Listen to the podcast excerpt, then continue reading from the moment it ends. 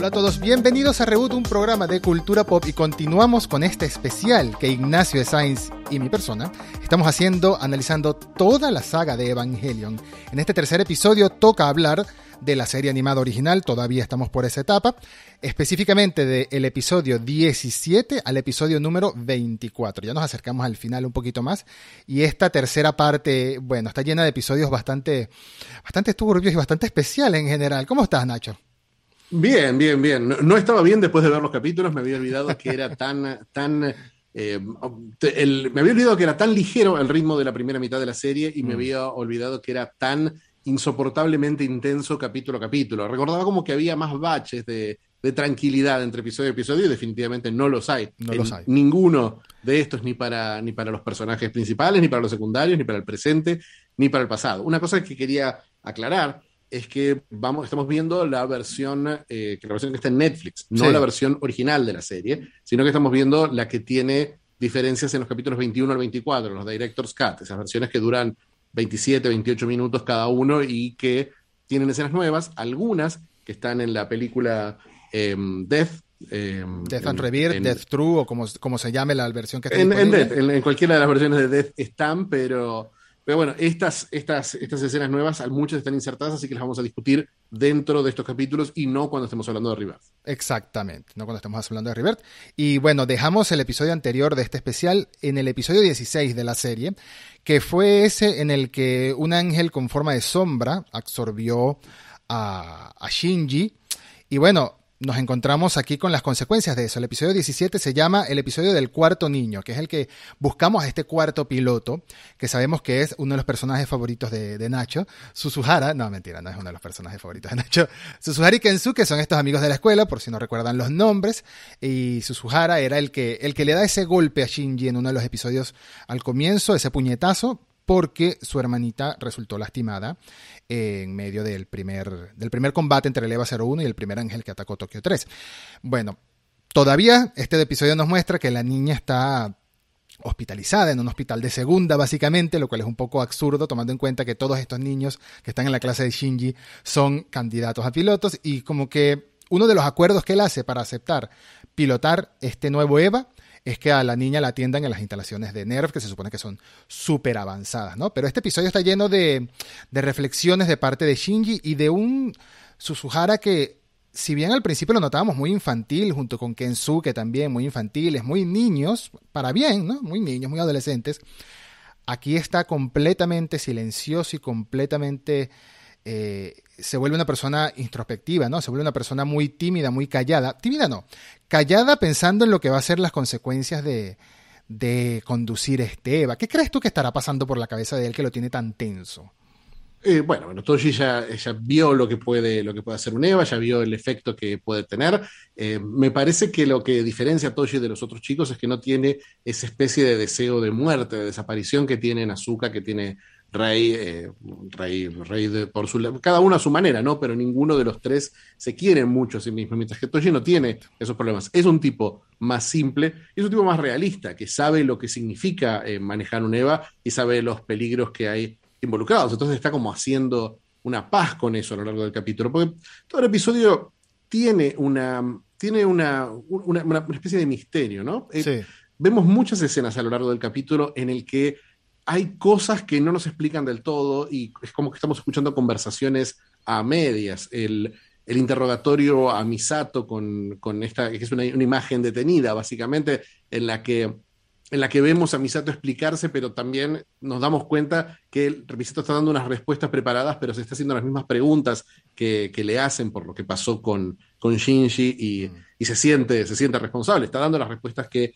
que Gendo más o menos le ha, dicho que tienen que dar, pero, pero sí está empezando a dudar cada vez más, después de las últimas conversaciones con Calle, sobre lo que, sobre lo que está haciendo. En este capítulo vemos el dilema moral de, de Misato muy, muy claro. Mm. Es como... Es como es un capítulo en el que vemos, por ejemplo, al principio no entendemos qué es lo que está pasando con el EVA 04 y la base que estamos viendo destruida. Eh, al principio decimos, ¿qué, ¿dónde estamos? ¿Estamos en NERV? ¿Qué está pasando? Eh, vemos esa, esa destrucción. Y vemos reacciones como que por ahí hacen un contrapunto con la de, con la de Toshi, que vemos reacciones como, como, como frías, como decir, bueno, murieron miles, eh, pasó esto terrible, esto nos podría pasar a nosotros. De, la, misma, la misma reacción de esto que pasó, de que de un momento para otro todo estalló, esto va a poder pasar acá tranquilamente. No solamente con NERV, eh, no solamente con las instalaciones de Tokio 3, sino con el mundo en general. Hay una, hay una resignación que ya no tiene esa, esa actitud que tenía Misato por ahí en el capítulo, en este capítulo que no nos gustó nada, el capítulo del, del robot falso, del Eva falso que, que, casi explota, que tiene un reactor nuclear adentro, donde veíamos una Misato que estaba dispuesta a morir por su misión. Hay como, hay un proceso a lo largo de los capítulos en los que Misato eh, tiene un, se, enfrenta, a través del, dilema de Shinji, se, enfrenta con la propia figura de su padre. Mm. Y, esta, y hay una especie de reconciliación que, que hace que Misato no empiece a valorar un poquito más la vida y no tanto la idea de venganza y sacrificio, que es la que la estaba manejando y la estaba impulsando a lo largo de, de la serie. Fíjate que hay toda una, sensación ominosa y pesada a lo largo de este capítulo. Los ruidos de la construcción que hay todo el tiempo, las situaciones que están viviendo que son como, como, como raras, como particulares. La, escena que vemos, el plano de reacción de Ritsuko eh, cuando, está, cuando, está viendo con, cuando está con Gendo en el tubo viendo a, a esta rey, donde vemos, donde empezamos a ver que hay, hay emociones que no se expresan, mm. que todos estos personajes están guardándose las cosas que realmente sienten y creando como una especie de desecho interno. Eh, lo vemos con ella, lo vemos con Toshi que no quiere, no quiere expresar, no quiere hablar con nadie cuando se entera de esta noticia. Dice, bueno, esta es mi cruz, la tengo que cargar yo. Y su cruz. mismo le Y su cruz literalmente, porque todavía no vamos a cambiar de episodio, pero justamente al final del episodio queda una imagen que se te queda grabada, que es el EVA 03 eh, yendo en un avión crucificado literalmente hacia, hacia la base de Nerf, que es una de esas simbologías que mete mucho Evangelion también, pero es una imagen fuerte que se te queda. Sí, no sé hasta qué punto eh, es complicado con Evangelion porque nosotros estamos haciendo una lectura de haber crecido y de haber vivido en una cultura católica, mientras que no sé si para un espectador japonés va a identificar de inmediato la cruz y la idea de Jesús con la idea de un mártir. Me parece que en este caso está bastante claro, pero, pero eso, está, eso está así. Y estas cruces las veo en todos los personajes. La veo en Hikari, que no puede, que no se, no se atreve a decirle lo que siente a Toye. Y en otro anime por ahí lo veríamos como algo más, más tierno, más dulce, más bueno, tarde o temprano se va a decidir. Pero acá no está eso. Acá hay una, hay como un, como un, como un vacío, como un, como un, se nos está acabando el tiempo y no estamos diciendo lo que tenemos que decir, que es lo que le pasa a Kashi con, con Misato. Em, me, me, me, impresiona, me, parece muy fuerte una frase, una frase clave que le dice Kashi a, a Shinji, que es que la gente que sabe lo que es el dolor es más generosa con los demás. Y eso no es lo mismo que ser débil. Mm. Eh, y eso eso me parece que, define mucho, que define mucho estos personajes que están, están eh, desesperados por no mostrar debilidad, por no mostrar sus cartas, por no, por no dejar al otro entrar. Eh, y lo vemos en. Hay una, hay una cuestión visual en este capítulo que me encanta, que es el tema de la basura, la idea de la basura dentro del capítulo. Eh, de llegar a, la casa del rey y que esté el suelo lleno de basura, que sea un asco, que esté, qué sé yo, que Kashi en la escena en la que está tratando desesperadamente de salir de su propio laberinto en el que sabe que hay un solo final posible y que se pone a ordenar compulsivamente sin decir nada, se pone a ordenar las botellas que estaban ahí tiradas. Mm. Eh, o mm, la escena final con Toshi, que está, el momento en que Toshi decide, bueno, esto es lo que tengo que hacer y tengo que, tengo que, tengo que, de la misma forma que, que, Shinji tira la basura, que, bota la basura de, de Rey, él está botando su propia basura. En esa escena donde está frente a un incinerador de basura. Sí, claro. Y, y um, diciendo, y decidiendo algo que nosotros sabemos que por la imagen de Eva sabemos qué es lo que, es lo que va a pasar. sabemos que, es, esa, él, no, va, no va a dudar.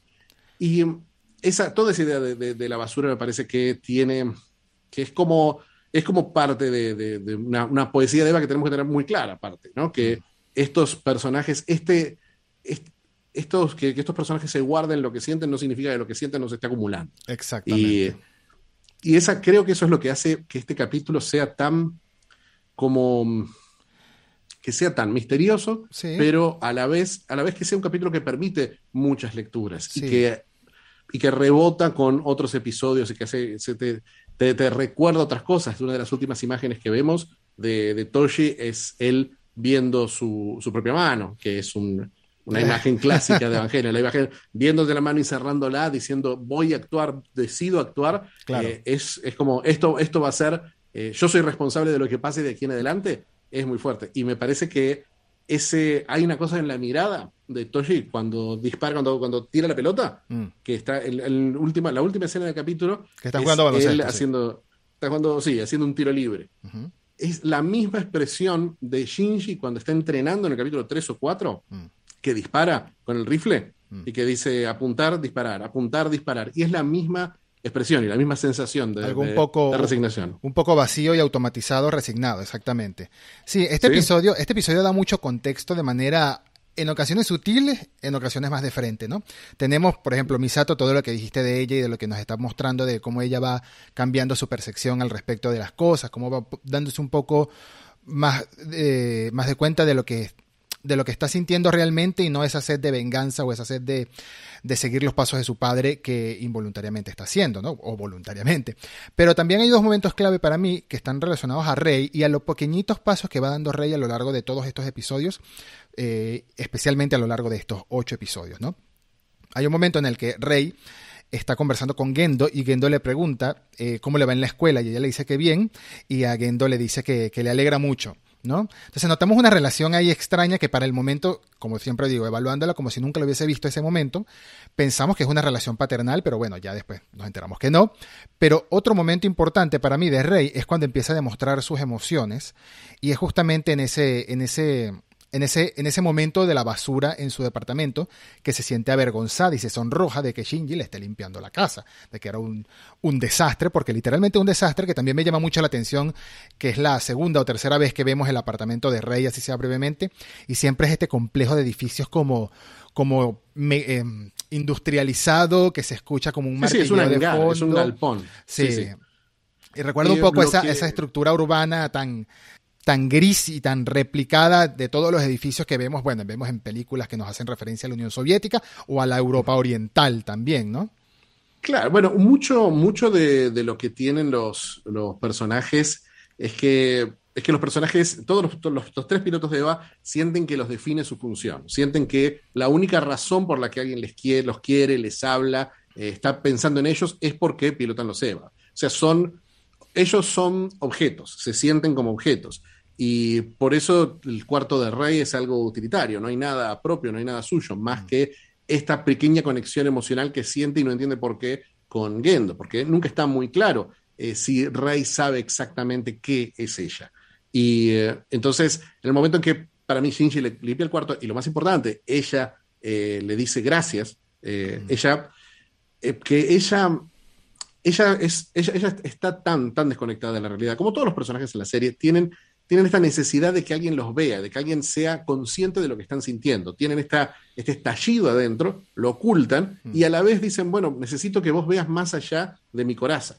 Eh, Ray no sabe ni siquiera expresarlo. Vamos a ver dentro de dos o tres capítulos lo importante que es para ella y lo, y lo oculto que tiene lo que realmente siente. Eh, tanto que ni ella es capaz de verlo. ¿Qué es lo que le pasa acá? Eh, Shinji ve el dolor de Rey. La basura representa ese, ese dolor, esas emociones acumuladas de Rey y que él las limpie, ese acto de, generosidad, que es a lo que hace referencia a la frase de Kachi después, ese acto de generosidad, es decir, yo también tengo esta basura te voy a ayudar a limpiarla, sin que me lo hayas pedido. Me viste sin que yo te pida que me hayas visto. Esa es, eso es lo que están sintiendo todos los personajes, es lo que le pasa a Hikari, es lo que le pasa a Ritsuko, Ritsuko especialmente, es lo que le pasa a, a Misato, que siente que tiene que demostrar esta, esta lealtad absoluta a Nebr cuando ella misma está dudando de las razones de Gendo. Entonces, es un capítulo, son 20 minutos, es un capítulo tan, tan, tan cargado de simbolismo. Creo que no, no pensamos que íbamos a estar tanto en este porque pasan tantas cosas en los siguientes.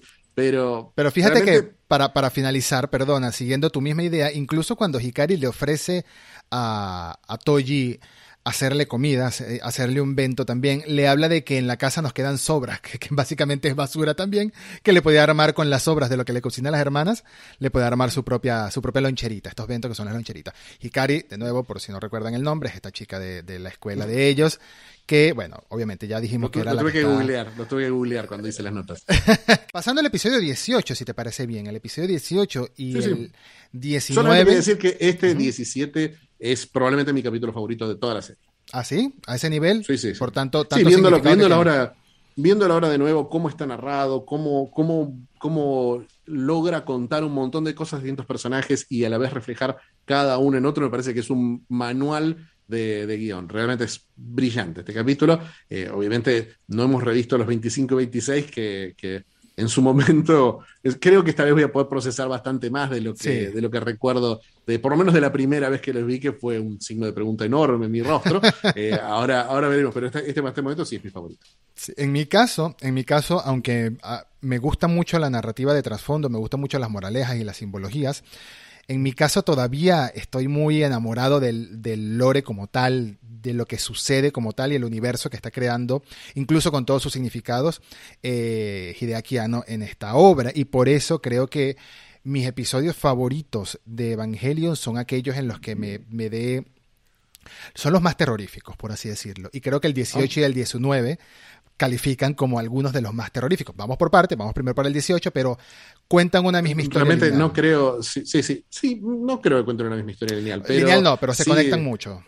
Se conectan mucho, por supuesto. En en realidad los tres creo que toda esta historia del cuarto, del cuarto niño y de, la, de las acciones de, de Shinji sí están, están, están muy conectadas. Y sí me sorprende, me sorprende una vez más lo terrorífico, lo violento que es. No puedo creer que esto haya salido en televisión de aire en los 90. Exactamente. Me parece un poco ingenuo que entrando en el episodio 18, me parece un poco ingenuo y un poco forzado incluso la idea de que entiendo que sirve para el guion, entiendo que sirve para el propósito que quería tener este episodio en concreto y para la reacción que esperaba tener de Shinji a lo largo de, todo el episodio, pero me parece un poco forzado el hecho de que Shinji no sepa que Toji es el piloto del EVA 03, sino hasta el final. Forzadísimo que nadie se lo haya querido decir, que Azuka le dice, eh, todavía no lo sabes, y no se lo dice, que se le básicamente se le cae el internet del Eva cuando se lo va a decir en el momento. No, eso debe ser, eso debe ser este Gendo que cortó la comunicación. Y sobre todo Misato, que se ha convertido en una figura materna para él, para bien o para mal, queriéndolo ella o no, que sabemos que más o menos lo quiere, como funcionar como su mentora y un poquito de su, su figura materna. Que no se lo diga con la excusa de que es para protegerlo, me parece, me parece incluso hasta de mal gusto. Sí, no sé si de mal gusto, eh, creo, que, creo que es entendible dentro de esa caracterización de Misato que hacen, pero, pero sí me parece que es forzado. Me parece que la única razón que tiene es hacer que, que Shinji, es como absolverlo a Shinji dentro de todo. Eh, o quizás hacerlo todavía ver más abnegado cuando en el final del capítulo eh, de, dice que él, sea quien sea, él no va, él no va a atacar a otro, a otro ser humano. Mm. Eh, me parece, me parece que le quita, eh, después ya lo hablaremos mucho cuando hablemos de la segunda película, que es una de las cosas que más cambia esto, pero sí, sí creo que es una decisión tomada muy tarde esta. Creo que el espectador no tiene una relación tan eh, intensa o tan directa con Toshi. Esto no es un Krillin que, que, se, que, se, que, que, que, está en peligro o que hay una, que hay una relación tan cercana. No, no, son, es un personaje que se ha olvidado y se ha barrido bajo la alfombra durante 10 capítulos, Sí. eh, Toshi. Entonces, sí siento que es artificial. Como muchas cosas de Evangelion, creo que eso lo vamos a hablar mucho cuando hablemos del lore, de los capítulos más del lore. Creo que mucho se improvisa, eh, se, se, se, va improvisando y están diciendo, bueno, y ahora pasa esto, y ahora pasa esto. Eh, especialmente en la segunda mitad. Creo que se cambiaron muchas cosas de lo que se había planteado en los primeros capítulos. Claro. Se habían dejado muchos misterios que después no se resolvieron y hay cosas que se hacen de forma apresurada. Creo que esta es una de ellas y creo que sí es lo que más sufre del capítulo. Es recontra forzado. Y hablando de cosas apresuradas y decisiones que no terminaron en nada, por supuesto tenemos todo el arco de Kaji, que por más que termine siendo un arco emocionalmente fuerte, más adelante ya lo hablaremos en su momento, pero el episodio anterior también te empezaron a hablar del Instituto Marduk, del Instituto Marduk, de las conspiraciones, de NERV, de que si trabaja para el Ministerio del Interior y tal. Y Kaji tiene, tiene ese, esa labor en Evangelion como tal o sea, la manera en la que justifican su existencia nunca me terminó de cuadrar, pero tiene muchos momentos claves y las conversaciones con, todas las conversaciones de Kaji con Shinji eh, son interesantes. Y en cada episodio le suelta como alguna, en cada episodio en los que interactúan, por supuesto, le suelta como alguna joyita y en este caso, Shinji, em, bueno, Kaji se queda a dormir, creo que este es el episodio en el que se queda a dormir en la casa de, Misato porque Misato no está y se queda a dormir ahí. Em, Shinji tiene una conversación con, con Kaji que le pregunta acerca de su padre, le, pregunta acerca de Gendo. Y Shinji en ese momento dice que cree que está conociendo mejor a su padre y le, da felicidad la idea de que lo está conociendo y que está interactuando más, incluso ante esa interacción vacía que hubo ante el cementerio en, en un episodio anterior. Pero Kaji le dice que no lo cree porque en realidad nadie conoce a otra persona por completo nunca, nunca, que siempre hay una máscara y básicamente se lo da a entender. Y creo que la persona que más le aplica esto es a Gendo, ¿no? Yo creo que nadie, ni siquiera, ni siquiera Yui conocía a Gendo realmente, por más que Gendo esté obsesionado con Yui a tal punto de que, bueno, ese es otro de los lados que no termino de entender bien de la serie, pero ya lo, ya lo hablaremos más adelante, esa, esa conexión entre Gendo y Yui. Este episodio este episodio en realidad es bastante básico en cuanto a, significado, a mi parecer, en cuanto a las... E, es muy lineal en lo que sucede, es muy directo. El EVA 03... Es lo contrario, lo contrario del episodio anterior. todo es literal, todo es explicado, eh, todo es obvio. Creo que eh, lo que dice Kashi, que justo quería, quería comentar, lo que dice Kashi me parece que es una que es un poco una traición a lo que vimos en capítulos anteriores, donde esto se nos dijo de formas más sutiles, el momento en el que Shinji está perdido en la sombra, que él tiene esa revelación de que hay un uno que es uno para adentro y hay un uno que, está, que existe en la mente de los demás. Mm. Que eso, de una forma más, más poética, quizás más simbólica, se lo dijo eh, su madre, de su Eva 01, eh, en, en, esta, en esta parte lo dice, lo literaliza todo Calle. Es como, ahí siento el apuro, siento el apuro en el que decir, bueno, bueno, hay que hacer concreto, todo esto que era abstracto, hay que hacerlo concreto, hay que decir, esto es esto y no otra cosa. Mm. Sí, sí, sí. De todas formas, aunque el episodio se, se centra en, en, bueno, en que Toji está conduciendo el EVA 03, el EVA 03 está, bueno, está infectado por un ángel, se podría decir, este, se transforma en un ángel y, toma libertad y se convierte en el ángel número, no me acuerdo el número del ángel, pero sí me acuerdo que se llama Bardiel, por supuesto, aquí está el primer dato, el primer nombre de ángel del día. Y es, es una imagen, bueno, se aprovecha otra vez la típica imagen del sol rojo detrás del Eva mientras el Eva camina y se ve eh, la sombra. Es un episodio bastante, bastante violento, ¿no? La batalla, la batalla entre el Eva 03 y los otros dos Eva que quedan inutilizados por de inmediato casi, para luego pelear con el Eva 01, es bastante violento porque, bueno, al momento final, al momento final cuando toma el control la llamada cápsula de simulación y el EVA 01 se activa. Una cosa que, me sorprendió de la cápsula de simulación es que yo no recordaba, esto quizás es una cosa de cambiar en el Director's Cut, yo no recordaba que el Dummy Plug, nosotros lo vemos con el nombre Rey. El Dummy Plug dice claramente Rey cuando, cuando entra, cuando le quita el control a eh, Gendo, a Shinji, que es un momento, quizás en un capítulo donde todo es donde todo es físicamente violento, ese es psicológicamente violento, es lo más violento que pasa en la serie. El momento que le quita el control y le dice, bueno, vas a matar a este pibe que obviamente Gendo sabe quién es, eh, lo vas a matar porque no hay otra, eh, es es violentísimo, violentísimo. Seguía, con la, descripción del momento. Eh, sí, no lo voy a hacer tan gráfico, lo único es que eh, son de esos momentos que te quedan, se te quedan grabados en el cerebro, como mencioné, desde la cruz que lleva el ángel hasta este momento en el que EVA 01 le da un puñetazo en la cabeza y frame by frame, cuadro a cuadro, se ve cómo sale un ojo disparado por ahí, salen tripas, salen sesos y es es grotesca. La palabra, la palabra que busco es grotesco, es un momento grotesco en, acompañado del desespero de un Shinji que sigue moviendo los controles intentando detenerlo. Y no es hasta el final que se entera que, que adentro iba Toji, ¿no? Afortunadamente, y casi milagrosamente Toji se salva, pero, pero no, que, no quita que para Shinji haya sido la mayor traición de su padre y que contradiga por completo lo que le había dicho hace unos 10 minutos atrás a, Kaji, que es que por fin está conociendo a su padre. Esa relación, esa conexión que estaba empezando a sentir con su padre, la destruyó por completo en segundos. Y si hay algo que, que me queda de este episodio, además, antes de pasar al siguiente, es que para mí en este episodio comienza un antes y después para Azuka, ¿no? Comienza lo que yo llamaría, o lo que podríamos llamar la caída de Azuka, porque desde que eligen a Suzuhara como piloto, Asuka se empieza a, mostrar muy resentida, como que no es necesario que haya otro piloto, como que ella puede con todo, y ya sabemos que en los episodios siguientes, bueno, Asuka irá cada vez a peor hasta hasta un punto que ya hablaremos más adelante. Si, tienes, si no tienes algo más que comentar del 18, pasamos al No, no, no, solamente, solamente la cuestión de las imágenes y la animación en este capítulo. Mm. Fíjate que es una animación bastante limitada, casi nos vemos como siluetas a los Eva, y la forma que ataca el Eva 01 con el Dummy Plug es una...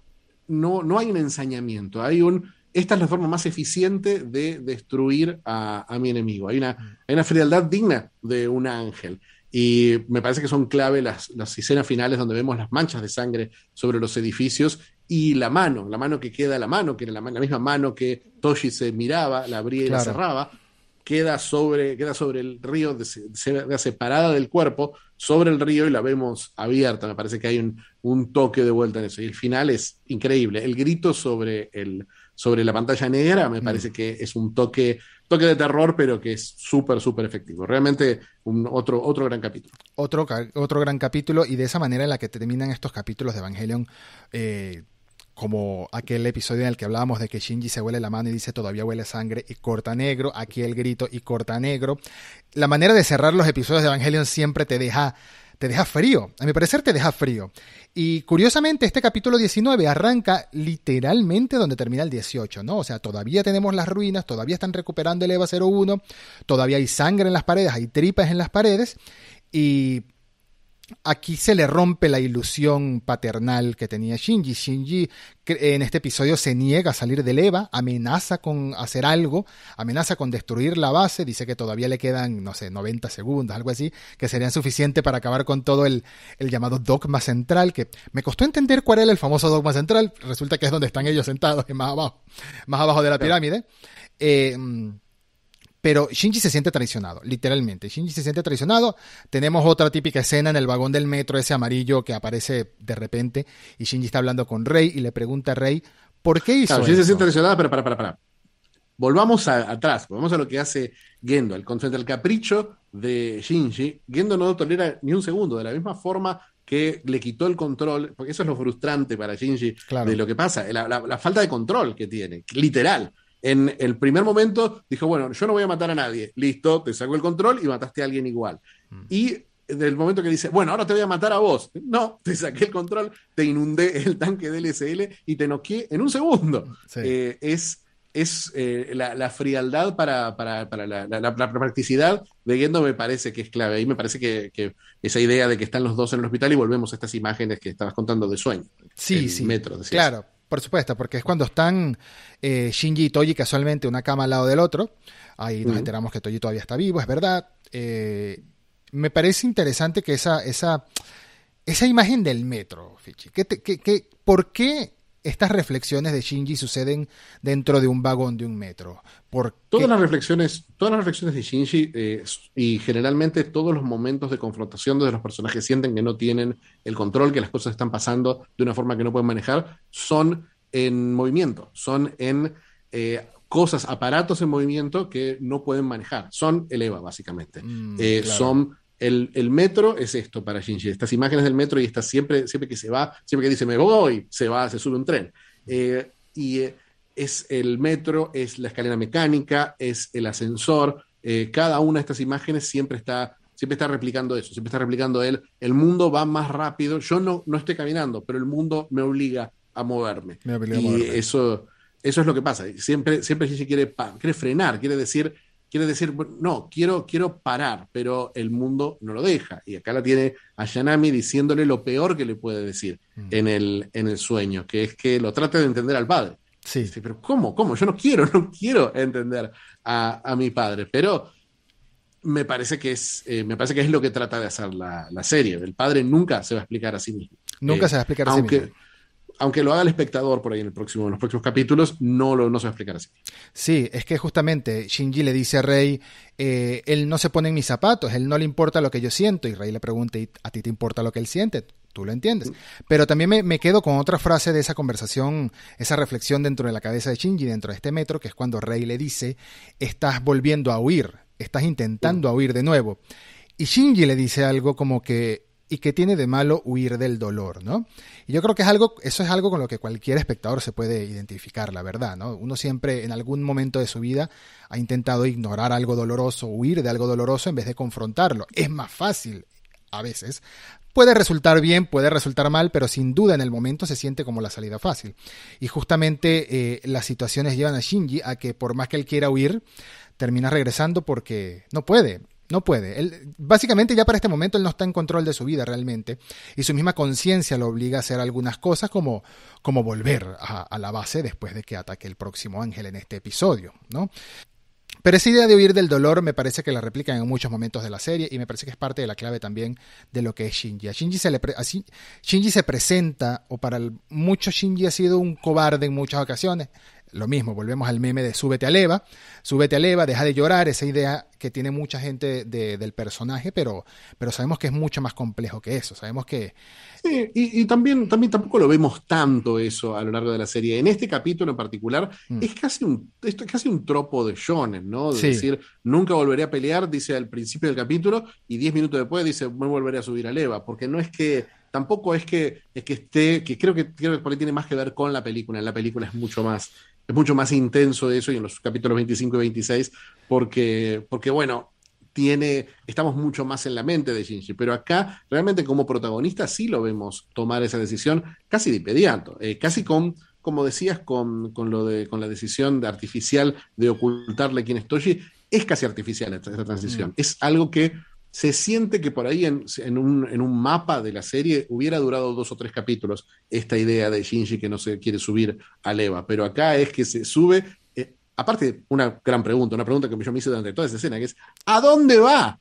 ¿Dónde va? ¿Dónde quiere ir? El padre, la madre se murió, el padre no está. ¿A dónde se va? ¿A dónde es que se agarra las maletas y se va? Bueno, ¿Se yo, va yo honestamente me iría de Tokio 3. Tokio 3 es una ciudad diseñada para enfrentar a Los Ángeles, así que si lo que quiero es no poner mi vida en riesgo y seguir por ahí tristemente llorando y en un rinconcito, que no me mate un ángel, me voy, así sea, no sé, tomo compro el pasaje, el, el, boleto más costoso que haya de, del Shinkansen y mira, déjame en la otra punta del país, donde no haya claro, un laguito claro. que haya ocasionado una explosión.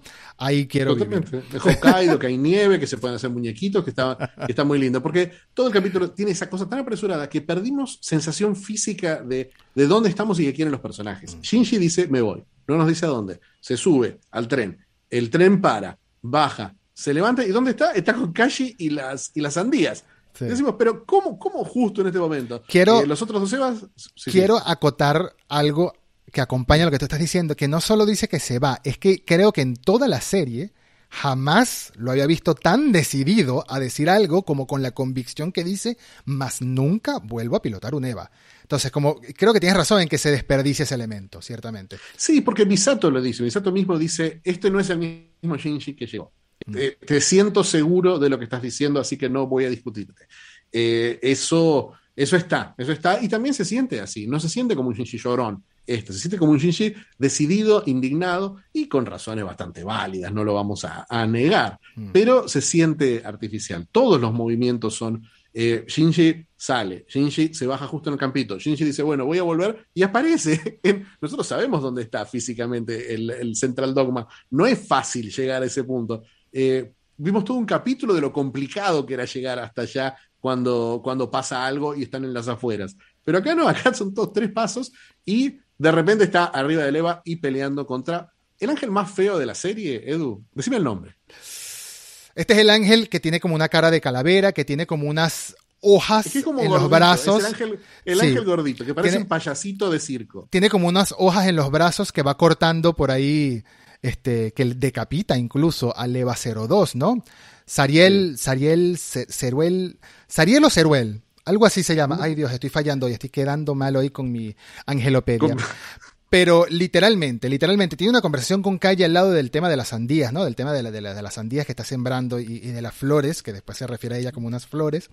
Eh, un Calle particularmente tranquilo en medio de una destrucción terrible, ¿no?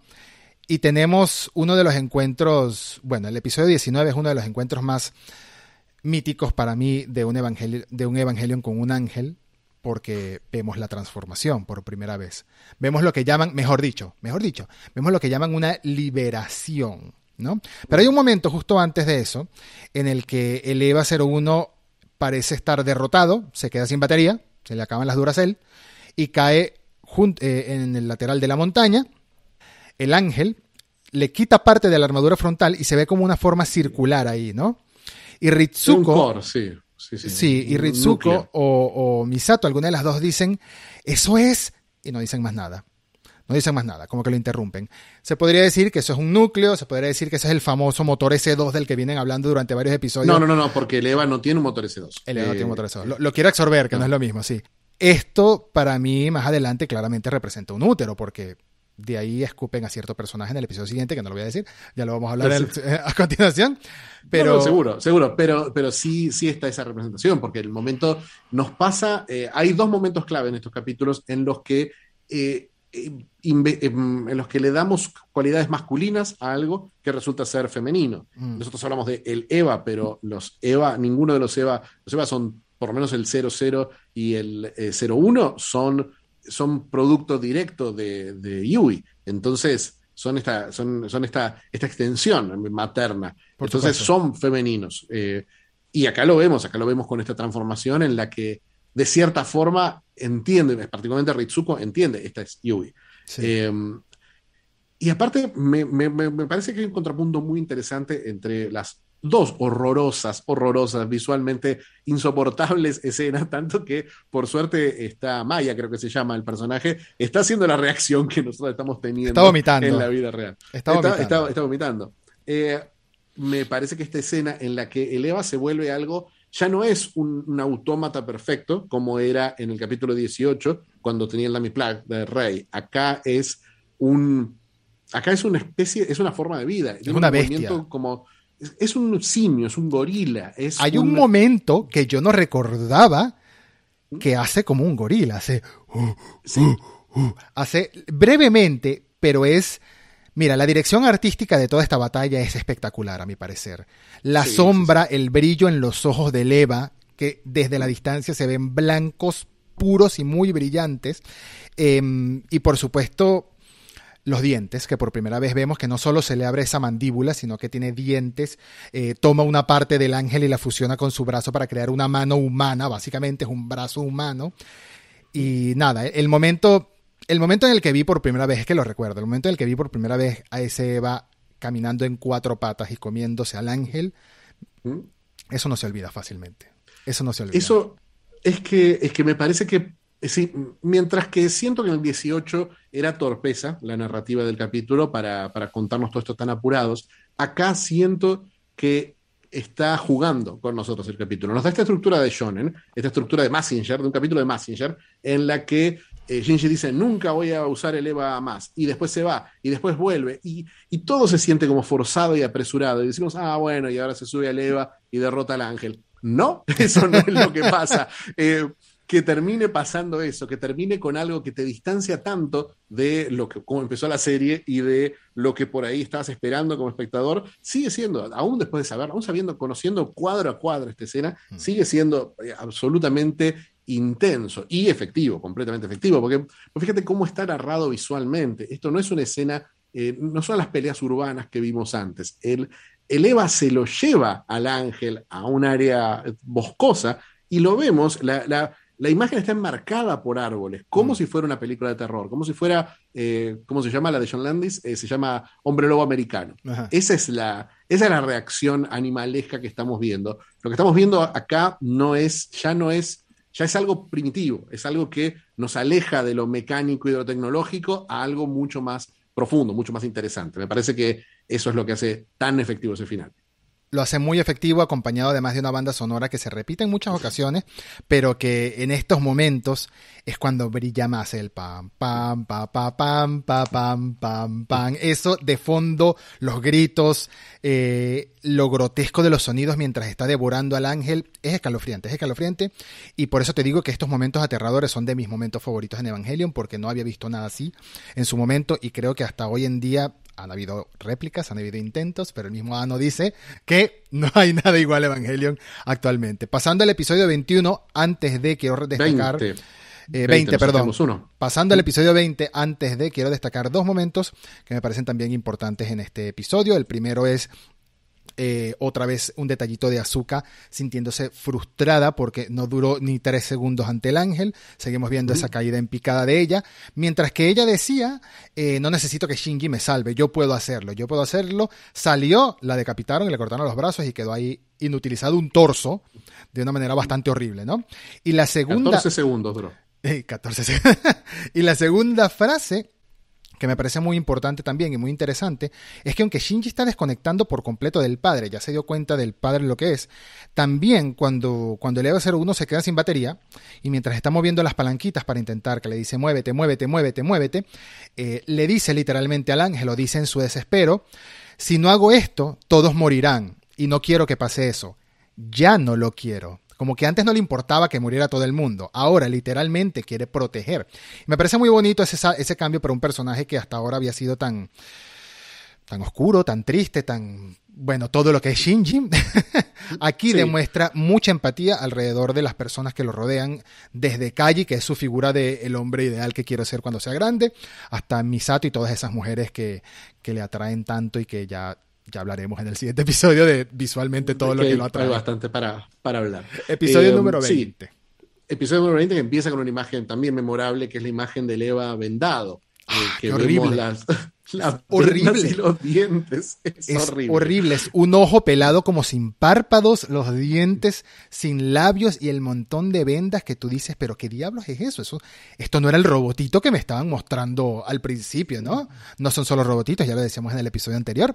Y literalmente no son solo robotitos. Esto parecía una momia de un demonio, una momia de una criatura horrible que quedó petrificada y eh, me, parece, me parece extraño hasta con la naturalidad que hablan estas personas, Ritsuko y Misato, hablan frente a la cabeza esa gigante como, como si nada, como si lo que hay ahí es... Ah. Sí, eh, están, están, no solamente están hablando con, con completa naturalidad, sino también, una vez más, eh, siento la, forma en la que se apresura la historia y que Ritsuko le empieza a explicar cosas a Misato, después de mantenerla en secreto, eh, todo dice, sí, sí, bueno, lo que pasa es que los Evas son copias de Adam y que cobraron conciencia y bla, bla, bla. Y decimos, bueno, está bien, claro, me necesitas explicar un poquito de eso. Y ahí pasamos a toda esta parte, a toda esta parte en la que están eh, me noté lo que era, me noté lo que era para. Es reconstruir el cuerpo a través de la psique en el agua primordial. O sea, Shinji está disuelto en el LSL y tiene que recuperar forma física. Me parece. Es algo que después de, después de capítulos tan concretos es como decir, ¿qué? Pero bueno. Creemos que Shinji se encuentra en un estado cuántico. Un estado cuántico, me imaginé a Sheldon haciendo. Mm, con el efecto Doppler o algo así explicándolo para tratar de que la gente entienda porque el líquido LSL se encuentra en un estado similar al de los océanos primitivos. Y Misato pregunta, ¿al caldo primogenio? No, primogenio no, al, caldo primigenio. Sí, por supuesto, Misato, no, no entiendes, o sea, está clarísimo, caldo primigenio. Seguimos, como, como decías tú en un episodio anterior, aprovechándonos de, de, los términos un poco genéricos de la, de la física cuántica, que, bueno, no son genéricos, sino utilizarlos de manera genérica a la física cuántica para dar explicación. La física cuántica suele ser más teórica que práctica, pero bueno, acá lo traducen a lo literal y queda, queda, básicamente lo que queda es Shinji volviendo, literalmente volviendo a nacer. Eh, me parece que acá, eh, me parece que acá todo, todo lo que hablábamos en capítulos anteriores de úteros, acá es completa y absolutamente literal. Esto es un útero es literalmente un útero. Por eso cuando al final, nos estamos adelantando, pero para concretar esa idea, al final de ese episodio, cuando se abre la cápsula después de que fallan todas las recalculaciones y los muchos tecleos que hay en teclados, cuando se abre la cápsula y sale todo el líquido y cae la ropita de Shinji ahí suelta y Misato está llorando, después se escucha como un un sonido, no, lo voy a volver a hacer porque no sé qué pasa en el micrófono, un sonido horrible así de, no sé, de, una esponja mojada cayendo en el piso, básicamente, y voltea y salió del, del círculo ese. Por eso te decía cuando comentábamos el episodio anterior, el episodio número 19, que eso podría significar un útero. Y seguimos con la terminología de Shinji tuvo otro, otro nacimiento aquí, básicamente. Y hay una frase que, que Obviamente hay muchas imágenes superpuestas en esta secuencia de, Shinji dentro del LSL. Aquí también se empieza a notar de nuevo lo del presupuesto limitado, lo del reuso de imágenes, el reuso de escenas, pero acompañado de diálogos interesantes. Y uno de ellos es que mm, mientras está hablando de, enemigos, se ven imágenes de ángeles, ¿no? Porque eh, Shinji está preguntando, em, ¿por qué lucho? ¿Qué son mis enemigos? ¿Por qué son mis enemigos? Y se ven imágenes de ángeles mientras está diciendo esa frase. Pero de repente, de imágenes de ángeles pasamos a imágenes de Gendo y sigue hablando de enemigos. Shinji aquí reconoce que su padre es su enemigo, al menos para su perspectiva. Pero sí lo es. O sea, no es que, no es que sea su enemigo, es que no le importa. El padre no le importa a este niño. Así de sencillo. Sí, y me parece que eh, es lo que nos está dando una pista la, serie es que entendamos la relación de la humanidad con los ángeles como la relación de Shinji con Gendo, con esta persona que le hace cosas que no entiende eh, y que si, si, si, Shinji tiene una oportunidad de, la, única forma que tiene Shinji de derrotarlo a Gendo, que lo intenta hacer de muchas formas distintas a lo largo de la serie, es haciendo lo que le dijo Rey. Rey ya le dio la clave. Tiene que mm. entenderlo. Tiene que pensar desde el lado de él, algo que parece completamente imposible para la serie, para Ano y para, para Shinji. Y nos pasa con Los Ángeles. Los Ángeles son inexplicables, Los Ángeles son implacables. ¿Cómo es Gendo? Eh, en el momento que parece que los estamos entendiendo, todo se, termina rompiendo. Me parece que me parece que ahí, ahí el tema de, la, de, la, forma que se replican todas las imágenes de lo que estamos viendo eh, es como que hay, hay, una idea de Shinji con un ciclo del que no puede salir. Y es esta idea del útero, ¿no? Hasta que no pueda, hasta que no pueda darle forma a esa idea, no va a poder darle forma a su propio cuerpo. Se está poniendo en práctico lo, abstracto de lo que estamos, de lo que estamos hablando. De lo que estamos eh, hablando. Una cosa que, una cosa que me encantó, eh, que lo tuve que pausar para googlear, eh, fue que cuando le mide la temperatura al LCL, dije, dije, bueno, son 38 grados. Obviamente, pausé, googleé, ¿cuál es la temperatura dentro de un útero? 38 grados. siempre siempre es, uno, un, grado y medio o dos más que, la temperatura de la madre. y, em, claro. Claro, y, tiene, y tiene mucho sentido también que vemos cómo va pasando entre las reflexiones de lo negativo incluso a lo positivo, ¿no? Tenemos esta, esta lucha interna, esto de quiénes son mis enemigos, de mi padre es mi enemigo, y luego le dice, cuando se le aparece esta visión de su padre entre muchos flashes, hay una que queda congelada, Shinji mirando a su padre cara a cara, como más o menos puede que haya sido la misma escena del, ascensor, pero sin el ascensor de fondo, puede que haya, haya, sido ese mismo dibujo, y Shinji dice, maldito seas, lastimaste a Toji, asesinaste a mamá. Es muy importante porque empezamos a ver que Shinji también en el fondo está culpando a Gendo de la muerte de su madre, muerte que todavía al momento de este episodio no nos han explicado cómo sucedió, y después pasamos a algo más positivo y seguimos con las referencias sexuales, que Shinji empieza a tener visiones con todas las mujeres con las que ha interactuado, eh, desnudas, estamos hablando de Asuka, estamos hablando de Rei, estamos hablando de Misato concretamente, no estamos hablando de Ritsuko, porque por lo visto no le gustan las rubias.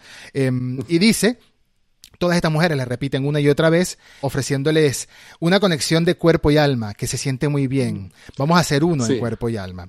Algo que puede... es, es, clave, es clave tener esa, esa frase en mente porque va a tener un, un, valor, un valor adicional. Siempre en, siempre eh, en lo que vemos en Evangelio, y lo vamos a ver muchísimo en estos próximos capítulos, es la idea de los personajes como islas, la idea de los personajes como una individualidad que no tiene, que no tiene ninguna conexión con la, la gente que lo rodea. Totalmente. Y la dificultad que es generar esas, esas conexiones. Entonces, siempre vemos esa, esa complejidad de qué es lo que siente realmente Shinji por estas mujeres, eh, porque, porque con Rei y con Misato hay una cuestión maternal. Mm. Siempre, siempre lo sexual está cargado de otras cosas dentro de, Evangelion. Me parece que acá es tan obviamente sexual que algo hay detrás de eso. Por eso las tres mujeres le dicen exactamente lo mismo. ¿Qué es lo que él siente que le falta y tiene Rey, tiene Misato, tiene Azuka? Me parece que tienen ese valor, porque aparte estamos viendo a una Misato que está fuera y, la relación que tiene con Shinji no tiene absolutamente nada que ver con lo, con lo sexual, pero esa sensación de protección no la, no la habíamos visto antes. Entonces,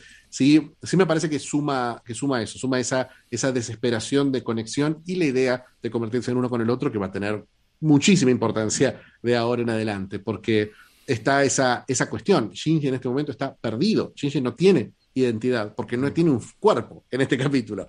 Está perdido en esta idea, en esta, este agua que es una idea de la madre. Entonces, tiene que definirse a sí mismo y a la vez quiere conectarse con otros. Mm. Es, esa es la trampa de Evangelion. La única forma de conectarte con otros es encontrarte a vos mismo. es lo que le dice Calle una, una y otra vez. Y acá es, lo interesante de este capítulo es que es absolutamente literal Y no es raro que este capítulo termine con una escena de sexo también, ¿no? No, por supuesto, no es raro que termine con una escena de Kaji y Misato que también sirve como conexión para los eventos que están sucediendo como tal en la serie. Aquí toma un poquito un giro más em, específico, todo el tema de las conspiraciones detrás de Kaji. Nunca sabemos bien qué está pasando, pero ya sabemos que en el episodio siguiente, el episodio número 21, la historia de Kaji llega a su final. y porque en este episodio, en este episodio 20, también vimos algunas conversaciones eh, de fondo de Cele que están moviendo las cuerdas, que están descontentos con que el Eva se haya despertado, etcétera. Ya viene un acontecimiento importante con la lanza de Longinos.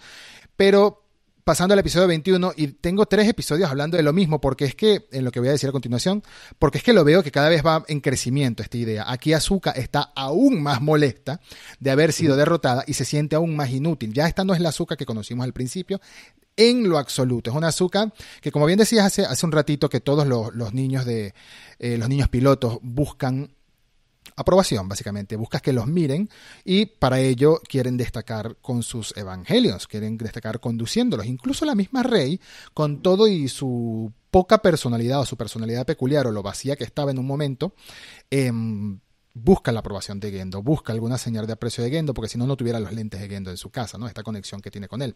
Azuka aquí se siente completamente inútil y es algo que seguimos viendo desarrollarse a lo largo de próximos episodios. Pero el episodio 21 sirve de precuela. Al principio sirve de precuela. Básicamente está dividido en dos episodios que van saltando uno al otro. Y al principio está centrado en Fuyutsuki, que es la mano derecha de Gendo. ¿Qué te parece este episodio y cómo cuenta los acontecimientos del segundo impacto?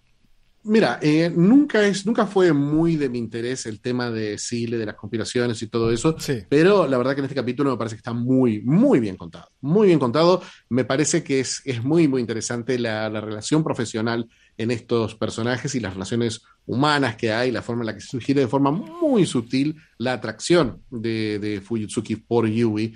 Que, que, complica mucho más las cosas eh, a, a futuro y toda esta idea me parece me parece que siempre hablo de que Evangelion es una historia improvisada, eh, y que, pero esto es un intento sólido y muy efectivo de, darle una forma. Realmente se siente que algunas de las cosas que estaban dando vueltas al principio, bueno, por ahí quizás apuntaban para algo.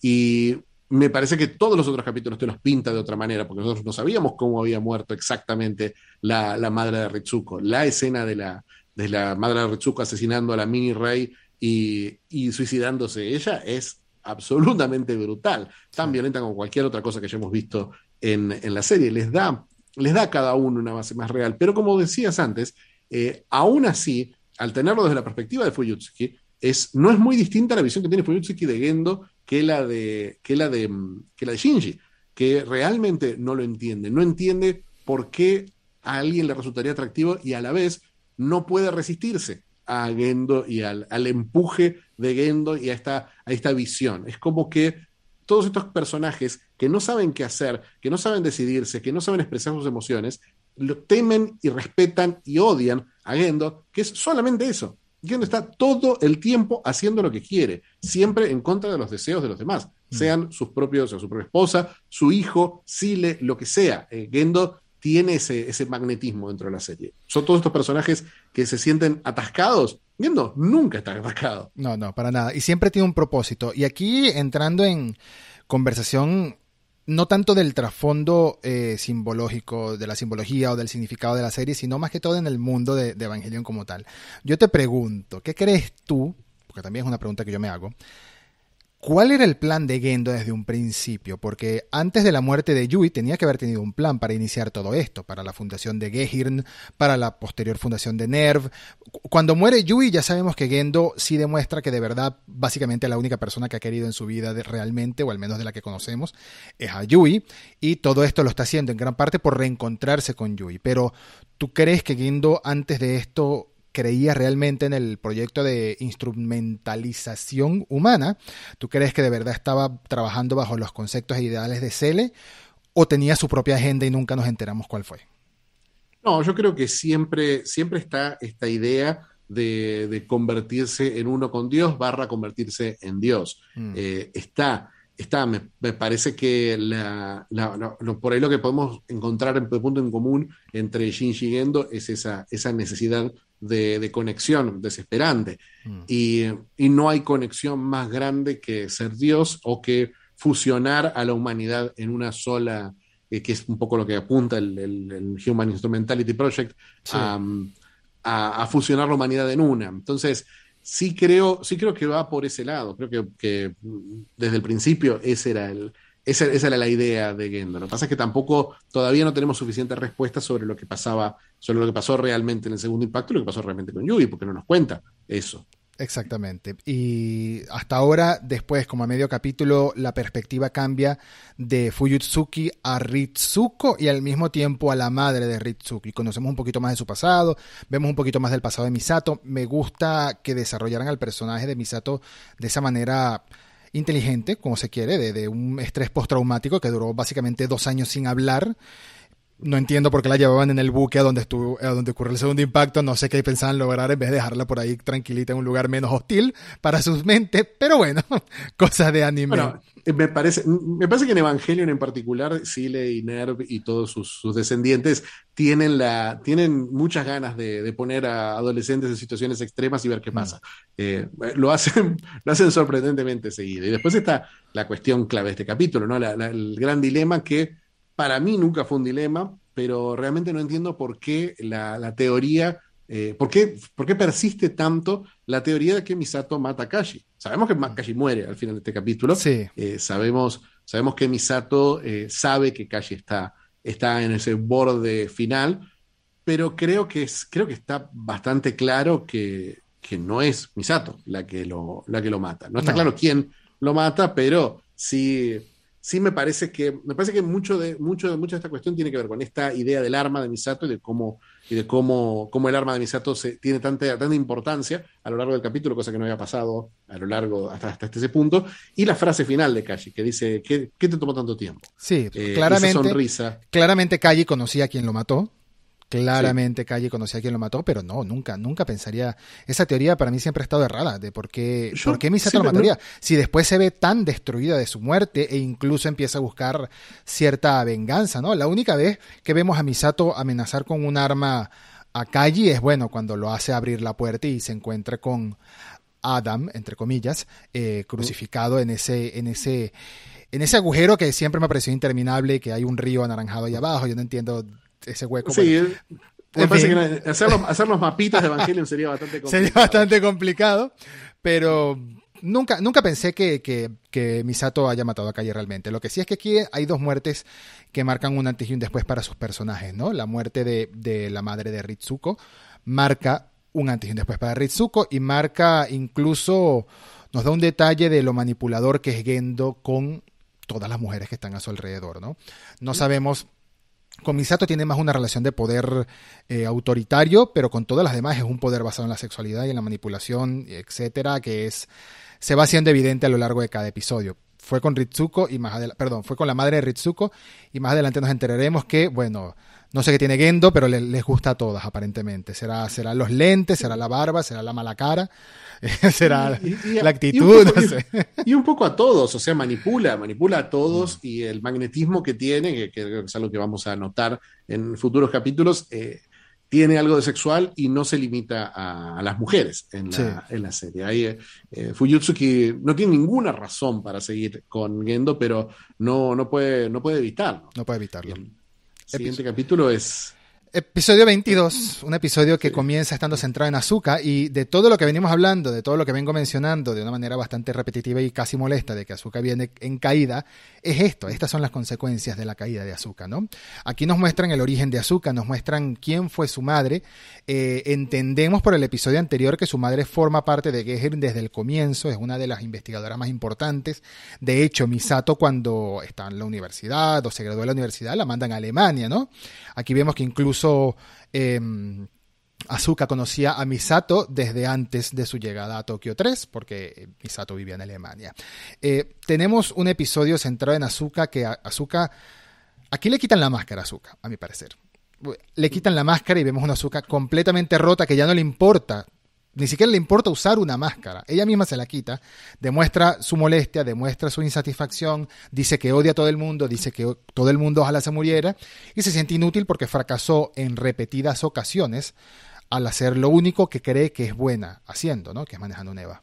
Sí, sí, sí, y lo vemos, vemos cómo afecta a cada una de sus, de sus acciones y de, sus sensaciones físicas. O sea, vemos una azúcar que parece desesperada por salir de, su propio cuerpo. Hay un momento en el que, en el que dice, en el que, el que está sola en el baño, dice, no quiero compartir el agua, no quiero que el agua que tocó a estos dos me toque, no quiero que lave mi ropa, eh, los odio y me odio a mí más que a ellos dos. La escena del ascensor con Rey es, esa escena, es insoportable. Esa escena.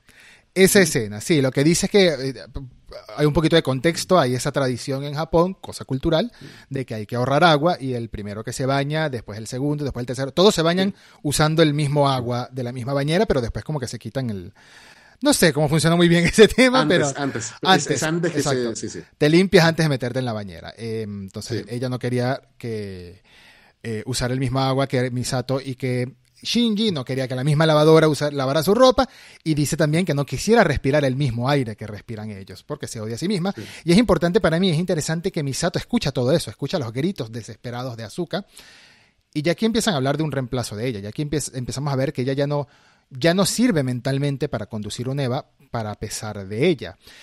Pero llegamos a la escena del ascensor, que es muy interesante, porque esa escena, esa escena es polémica, tengo entendido, entre la comunidad de fanáticos de Evangelion.